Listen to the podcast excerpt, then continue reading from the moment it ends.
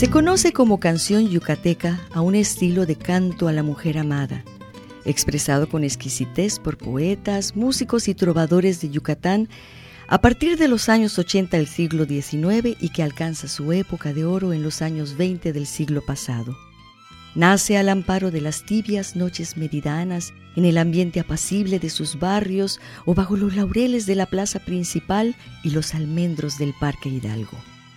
Se sabe que desde mediados del siglo XIX podía adquirirse en establecimientos musicales de Mérida partituras para piano procedente de países europeos, que tenían gran demanda entre los jóvenes de clases acomodadas que los interpretaban en sus frecuentes y exclusivas tertulias familiares.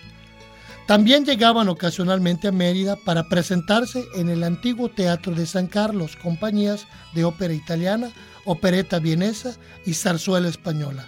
cuyas arias y romanzas hacían las delicias de las damas y caballeros de entonces. Igualmente, Llegaban con frecuencia, procedentes de La Habana, compañías de música popular cubana que traían en su repertorio danzas habaneras y alegres guarachas que prendieron en el espíritu de los yucatecos. Nuestros compositores de entonces, contagiados por esa oferta musical, comenzaron a escribir canciones románticas en los géneros de la canción y la danza y a improvisar tonadillas carnavalescas, satíricas y costumbristas utilizando la popular guaracha.